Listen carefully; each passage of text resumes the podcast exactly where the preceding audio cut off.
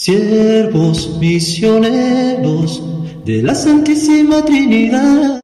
Ven Espíritu Divino, manda un rayo de tu nombre desde el cielo. Queridos hermanos, un saludo particular a cada uno de ustedes. Yo soy el Padre Pierre de la comunidad de los siervos misioneros de la Santísima Trinidad. Comparto con mucha alegría la reflexión del Evangelio de hoy con todos ustedes desde la diócesis de Enche, Haití, parroquia Nuestra Señora de Alta Gracia. Para eso, mis hermanos, es importante ponernos en oración para que el Espíritu Santo de Dios nos asista mediante esta reflexión. En el nombre del Padre, del Hijo y del Espíritu Santo. Amén. Señor Jesús, en este momento te pedimos la gracia de la comprensión para que podamos aplicar estas enseñanzas a nuestras vidas diarias. Ayúdanos a ser personas dispuestas a acoger tu palabra y a vivirla con autenticidad. Te pedimos que nos fortalezcas en la lucha contra, contra el mal y el pecado y que nos llenes con tu presencia sanadora y liberadora. Que tu Espíritu Santo nos guíe en nuestra reflexión y que al escuchar esta palabra que sigue podamos recibir una mayor comprensión de tu voluntad para nuestras vidas. Te lo pedimos por Cristo nuestro Señor. Amén. Que dominio de la culpa sin tu sombra el rostro de lo. El Señor esté con ustedes. Lectura del Santo Evangelio según San Lucas, del capítulo 16, de versículo 1 hasta 8. En aquel tiempo Jesús dijo a sus discípulos, había una vez un hombre rico que tenía un administrador, el cual fue acusado ante él de haberle malgastado sus bienes. Lo llamó y le dijo, ¿es cierto lo que me han dicho de ti? Dame cuenta de tu trabajo, porque en adelante ya no serás administrador. Entonces el administrador se puso a pensar, ¿qué voy a hacer ahora? ¿Que me quitan el trabajo? No tengo fuerzas para trabajar la tierra y me da vergüenza pedir limosna. Ya sé lo que voy a hacer para tener a alguien que me reciba en su casa cuando me despidan. Entonces fue llamando uno por uno a los deudores de su amo. Al primero le preguntó, ¿cuánto le debes a mi amo? El hombre respondió, 100 barriles de aceite. El administrador le dijo, toma tu recibo, date prisa y haz otro por 50.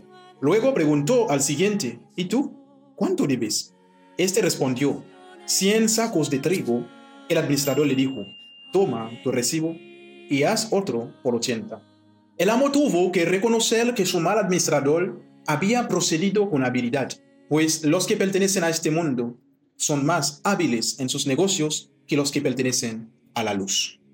Palabra del Señor.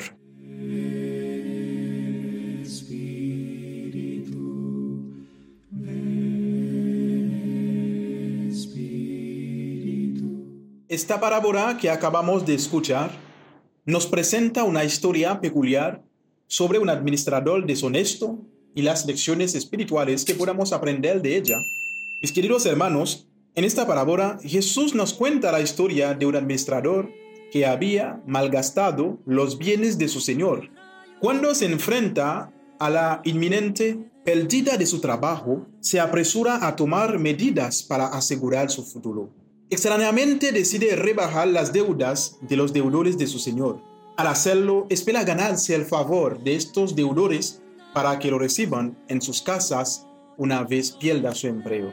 En esta historia, Jesús no está alabando la deshonestidad del administrador. De hecho, señala claramente su mala conducta. Sin embargo, destaca algo sorprendente, la astucia y la previsión del administrador deshonesto en asegurarse un lugar en el futuro. Entonces, ¿qué podemos aprender de esta parábola? Jesús nos está recordando la importancia de ser sabios y previsores en nuestra vida espiritual. Nos insta a reflexionar sobre nuestras acciones y prioridades en la vida terrena y eterna. Tenemos algunos, algunas lecciones claves que podemos extraer. Primero, la importancia de la previsión. El administrador deshonesto actuó con previsión para su futuro y aunque su método fue cuestionable, Jesús nos anima a ser previsores en nuestra vida espiritual. Debemos estar conscientes de que un día rendiremos cuentas ante Dios por nuestras acciones y decisiones. En segundo lugar, el uso de los recursos materiales. La parábola nos recuerda que nuestras posesiones y riquezas en este mundo son temporales. En lugar de enfocarnos únicamente en ganar riqueza material, debemos usar nuestros recursos para ser amigos fieles en el cielo. Esto significa usar nuestras bendiciones para ayudar a los necesitados y para avanzar en el reino de Dios. En tercer lugar, la fidelidad en las pequeñas cosas. Jesús nos dice que si somos fieles en las pequeñas cosas, también seremos fieles en las grandes. Esta es una invitación a ser dirigentes y fieles en nuestras responsabilidades diarias, demostrando nuestra integridad y compromiso con Dios. En cuarto lugar, el llamado a la conversión. La parábola nos recuerda que siempre podemos cambiar nuestro camino, arrepentirnos de nuestros pecados y buscar la misericordia de Dios. Así como el administrador deshonesto buscó una segunda oportunidad, también cada uno de nosotros podemos buscar la reconciliación con Dios a través del arrepentimiento y la confesión. Queridos hermanos, esta parábola nos desafía a ser sabios y previsores en nuestra vida espiritual, a usar nuestras posesiones de manera justa y generosa, a ser fieles en las pequeñas cosas y a buscar la conversión cuando sea necesario. Que esta enseñanza de Jesús nos inspire a vivir de manera consciente y fiel en nuestra relación con Dios y con nuestros semejantes. Amén.